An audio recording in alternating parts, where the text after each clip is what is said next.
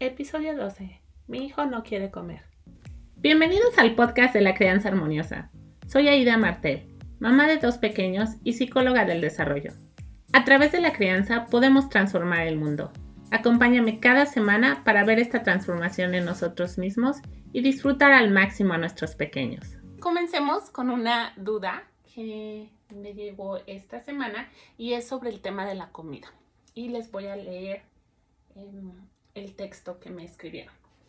Mi hijo, hola, mi hijo tiene 18 meses y ha dejado de querer comer. No quiere sentarse en su silla a comer y lo único que quiere es estar jugando. Su papá lo obliga a comer y lo hace llorar para que coma. Mi suegra me dice que está muy flaco y hay que darle más de comer. Ok, este es un tema que no sé por qué en nuestra cultura latina se nos hace tan importante. Creo que tiene que ver con las pautas que nos han ido dando de generación en generación. Y no sé cómo haya sido en su casa, pero al menos en la mía siempre estaba la abuelita diciendo, estás muy flaco, mira nada más, hay que comer más, te vas a enfermar, si no comes no va a venir Santa Claus. Y entonces está muy difundido este concepto de que tenemos que forzar a los niños a comer. Les quiero compartir en este video tres razones que les van a ayudar completamente a transformar la idea que tenemos sobre la comida. Y también al final les voy a dar un tip que les puede ayudar muchísimo a evitar estas luchas de poder con nuestros hijos para forzarlos a comer. Em, entonces no se lo pueden perder. Es súper importante tener una relación saludable con la comida desde que somos chiquitos, porque esto va a influenciar mucho la relación que tengamos con la comida al crecer. Entonces tenemos la oportunidad de ir moldeando estos aspectos. Así que arranquemos.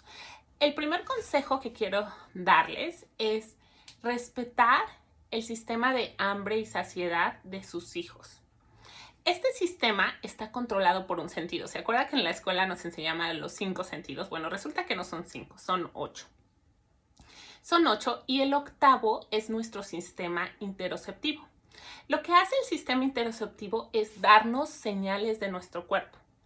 Por ejemplo, la temperatura, la respiración cardíaca, los ciclos de saciedad y hambre. Cuando tenemos hambre y queremos comer, obviamente empezamos a sentir que nuestro estómago nos indica que necesitamos comida. Este sistema interoceptivo es muy importante porque nos da señales y conecta la relación de mente y cuerpo. Después, cuando ya somos adultos, eh, no se nos olvida escuchar las señales de nuestro cuerpo, nos empieza a doler la espalda baja, el cuello, el estómago y recordemos que somos un sistema totalmente conectado. Entonces, muchas de las enfermedades crónicas de estilo de vida, como la diabetes, la hipertensión, el cáncer, em, las, eh, las enfermedades inmunológicas, todas este tipo de enfermedades tienen que ver con la relación cuerpo-mente. Entonces, este sistema interoceptivo lo tenemos que respetar y al respetarlo, al no forzar a nuestros hijos a comer, ellos empiezan a escuchar a su cuerpo. Y los niños son fabulosos al hacer eso. Ellos tienen la habilidad de escuchar cuando tienen hambre, cuando ya están satisfechos. Entonces, ese es el primer consejo, respetar los ciclos saciedad-hambre. Me van a decir, oye, pero es que yo entiendo que hay que respetar al niño, pero hay veces que no quiere comer todo el día. Obviamente, tenemos que vamos a tener que idear formas creativas de incentivar a los niños a comer, porque sabemos que los niños alrededor, de, desde que empiezan a caminar, su prioridad no va a ser comer, su prioridad va a ser jugar y explorar el mundo.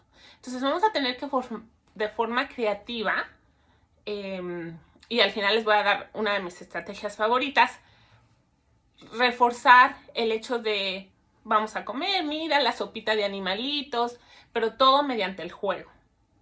Entonces, sabemos que vamos a tener, no es como, ah, le pongo el plato y si no come, ni modo, ¿no? O sea, vamos a usar estrategias para incentivar que ellos coman, pero tenemos que respetar cuando ellos nos dicen estoy satisfecho, sin forzar a quererles dar más de comer. Porque si hacemos esto, lo que, vas, lo que vamos a hacer es que ese sistema interoceptivo que les dice ya estoy satisfecho, necesito comer, va a dejar de funcionar, porque nosotros estamos decidiendo por ellos, básicamente.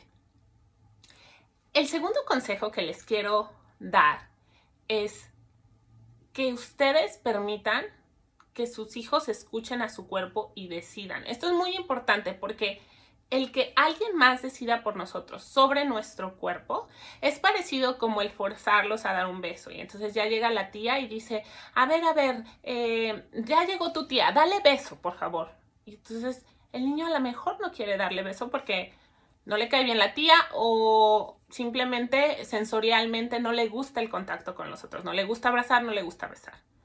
Está comprobado que este es una de las cosas más importantes que hacemos para prevenir el abuso sexual, porque si yo no estoy obligado a hacer lo que los adultos me piden cuando es mi cuerpo y yo tengo que decidir qué quiero hacer con él, esto puede prevenir em, abusos sexuales en los que el menor se sienta forzado a decirle que sí a un adulto porque ya lo ha experimentado antes. Entonces, muy importante, el segundo consejo es respetar su cuerpo y respetar sus ciclos de saciedad y hambre, como lo vimos, eh, como lo mencioné en el primer consejo. El tercer consejo es no utilizar la comida para ayudarles a los niños a procesar emociones. Los niños, el azúcar es naturalmente, está comprobado que cuando nosotros comemos azúcar es una dosis de dopamina, la hormona de la, de la felicidad. Cuando nosotros estamos deprimidos, los antidepresivos tienen todos estos neurotransmisores que nos hacen sentir felices. El azúcar nos da ese, es, es como, como instantáneamente gratificación. Entonces, eh, yo noto muy interesante después de algo de un episodio estresante para mis pequeños, lo primero que piden es el dulce. Entonces, es importante en esos momentos que, se sienten tristes, ay, ven, te doy un dulce, no hacerlo porque entonces empezamos a darles el mensaje que podemos como evitar sentir las emociones a través de la comida. Y entonces es cuando empiezan los trastornos eh, alimenticios los atracones, que a lo mejor eh, me siento triste, soy un adolescente y entonces a comer. Y de igual forma, personas adultas nos sentimos deprimidos y entonces pásenme la, casa, la caja de galletas y adiós caja de galletas en, en algunos minutos. Estas conductas podemos ayudarles a nuestros hijos a saber que, por ejemplo, si se sienten un poquito estresados o inclusive un poquito ansiosos, eh, técnicas de respiración, salir a caminar, tomar un vaso de agua, técnicas que les ayuden a gestionar esas emociones y a sentirlas. Es muy importante que sintamos y nos demos la oportunidad de sentir todas las emociones y no buscar mecanismos para tratar de no sentir. Algunas emociones son dolorosas, pero eso nos hace gestionarlas de forma efectiva y que después no, no tengamos que, trabajarlas porque no fueron trabajadas en su momento. Esos son los tres consejos en cuanto al tema de la comida. Ahora, prácticamente, ¿cómo le hacemos con nuestros pequeñines cuando no quieren comer para incentivarlos a que coman? La experiencia de la comida tiene que ser una experiencia que los, que los motive a comer. Entonces, el momento de la comida tiene que ser algo feliz, donde, a ver, vamos a comer en familia, todos juntos. A lo mejor en ese momento cuando están chiquitos, por ejemplo, a Benjamín y a Bruno les encanta comer y que papá cuente historias de terror. Entonces es como, a ver, vamos a contar las historias de terror de, de, lobo. Eh, y entonces se vuelve un momento familiar de disfrutar. Los niños comen mejor cuando todos en familia estamos comiendo porque se vuelve un, momento armonioso. A nadie nos gusta comer solos y a los niños tampoco les gusta comer solos. Entonces, si podemos estar en, armonía familiar, todos juntos disfrutando, es una de las mejores formas en las que podemos que ellos asocien la comida con un momento de celebración, con un ritual familiar que tenemos de todos disfrutar. Yo sé que a veces preferimos darles de comer primero a ellos y después nosotros comer, pero si podemos fomentar esta costumbre desde que son pequeñitos, entonces cuando ellos crezcan van a ver este momento como un momento ritualístico en, nuestras vidas, en los que compartimos, somos felices y disfrutamos. Hay eh, una tendencia muy fuerte en, en Norteamérica que se llama Baby Led Weaning, BLW. Si lo buscan como tal, es BLW.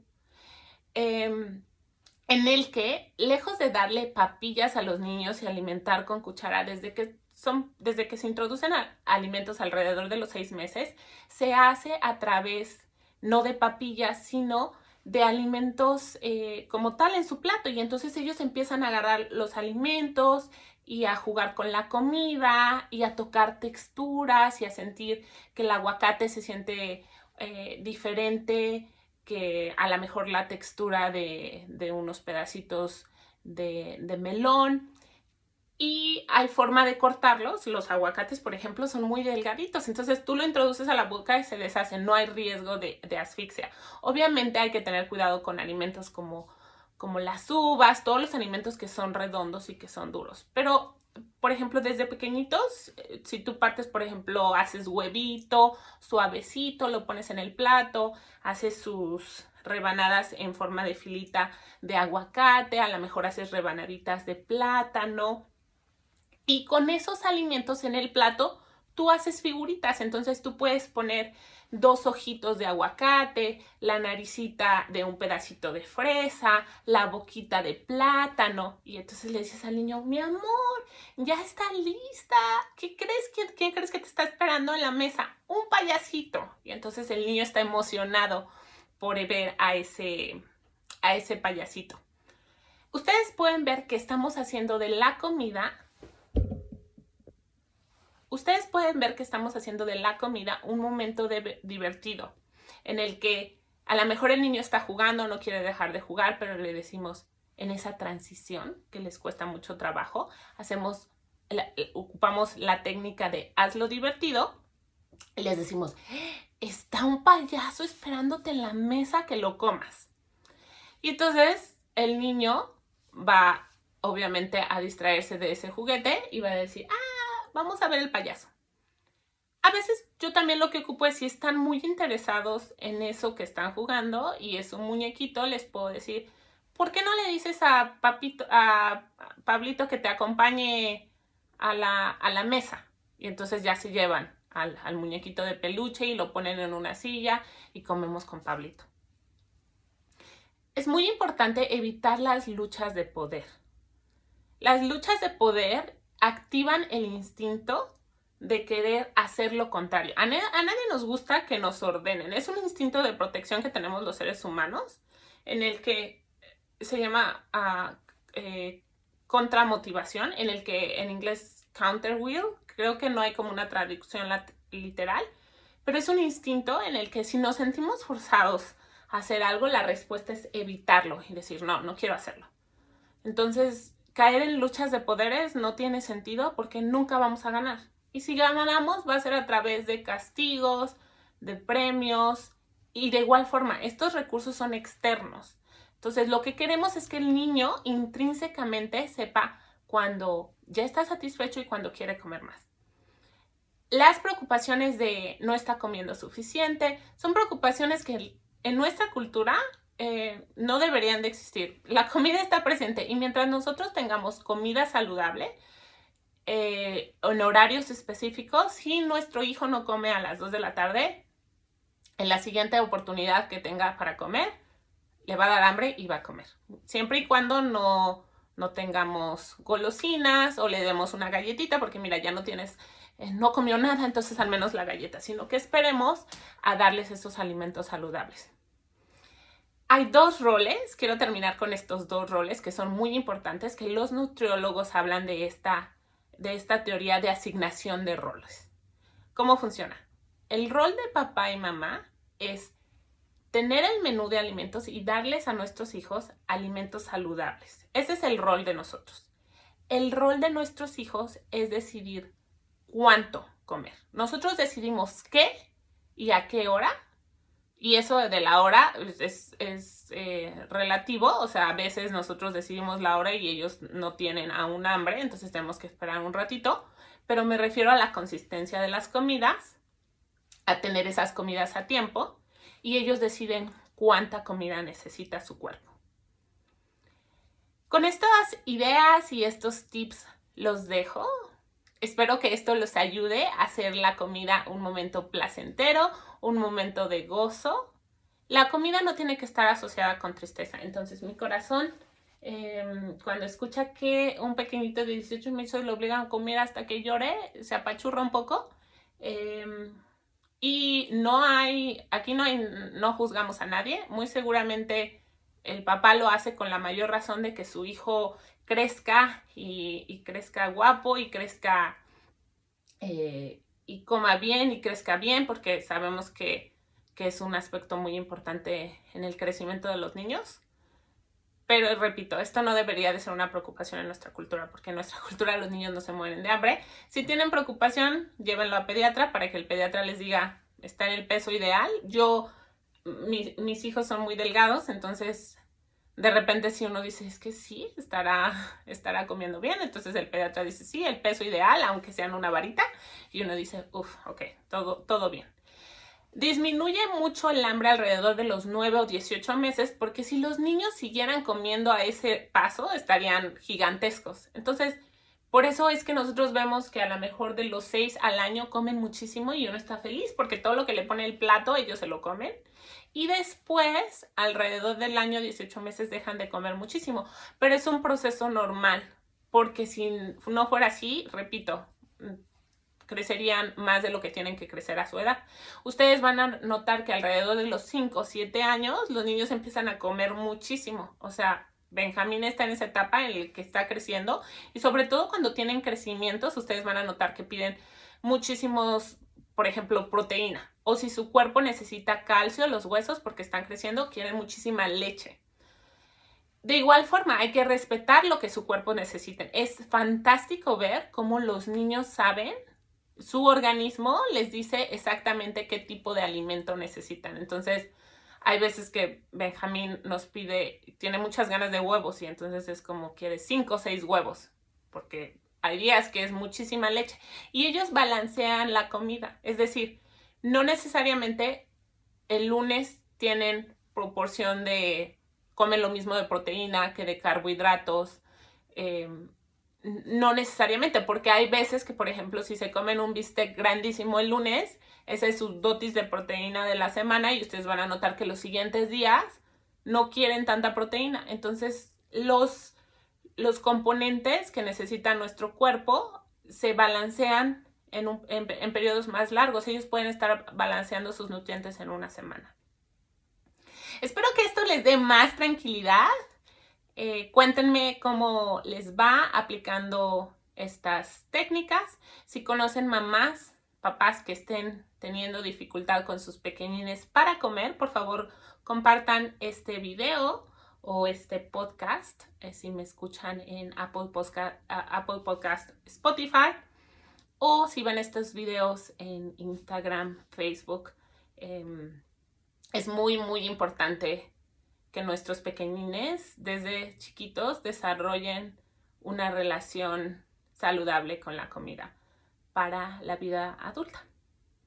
Muchos besos, cuídense mucho y por favor, si tienen, si tienen dudas, escríbanme, eh, escríbanme en Instagram, Facebook, también pueden mandarme un email crianzaharmoniosa.gmail.com explíquenme la situación y con gusto hago un podcast al respecto. hasta la siguiente semana. Nos vemos pronto. Si disfrutas del contenido de este podcast, estoy segura que te encantará mi masterclass Las tres claves para tener una crianza armoniosa. Esta clase te ayudará muchísimo a entender a tus hijos y te dará los fundamentos para que la temida etapa de la adolescencia sea mucho más sencilla. Puedes registrarte de manera gratuita en www.crianzaharmoniosa.com. Será un placer conocerte y resolver tus dudas. Nos vemos pronto.